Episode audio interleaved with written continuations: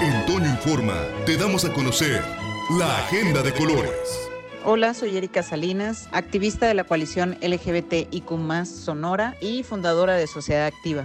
Recientemente estrenamos en la FIL Zócalo el cortometraje para Sara. Es una historia basada en mi experiencia de vida, el cual yo escribí y dirigí a forma de denuncia contra los ECOSIC. Tal vez de seguro no has escuchado mucho de este término. ECOSIC son las siglas de los esfuerzos para corregir la orientación sexual y la identidad de género, mal llamadas terapias de conversión. Estas dicen curar la homosexualidad o curar tu identidad de género, lo cual ya está comprobado que estas técnicas solamente dañan a las personas que las padecen. Estas técnicas van desde mm, penitencias en términos religiosos, terapias psicológicas para intentar cambiar tu orientación sexual o tu identidad de género, hasta exorcismos, electroshocks o violaciones correctivas o incluso hasta privaciones de la libertad. Estas prácticas, estas torturas aún son legales en México.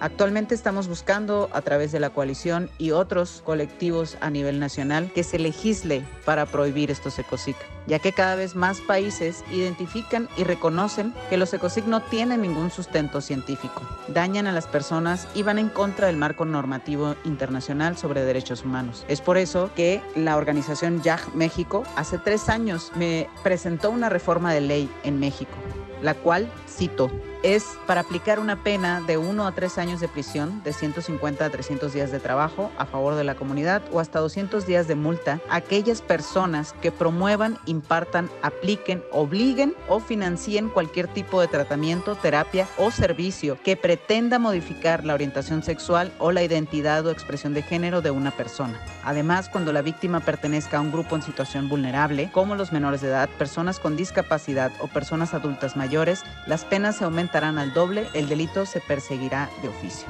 Actualmente esta reforma de ley ya fue votada en el Senado y el único paso que estamos esperando es que la senadora Olga Sánchez Cordero la agregue a la orden del día para que esta ley pueda ser pasada a la Cámara de Diputados y entonces se puedan prohibir los ECOSIC en México.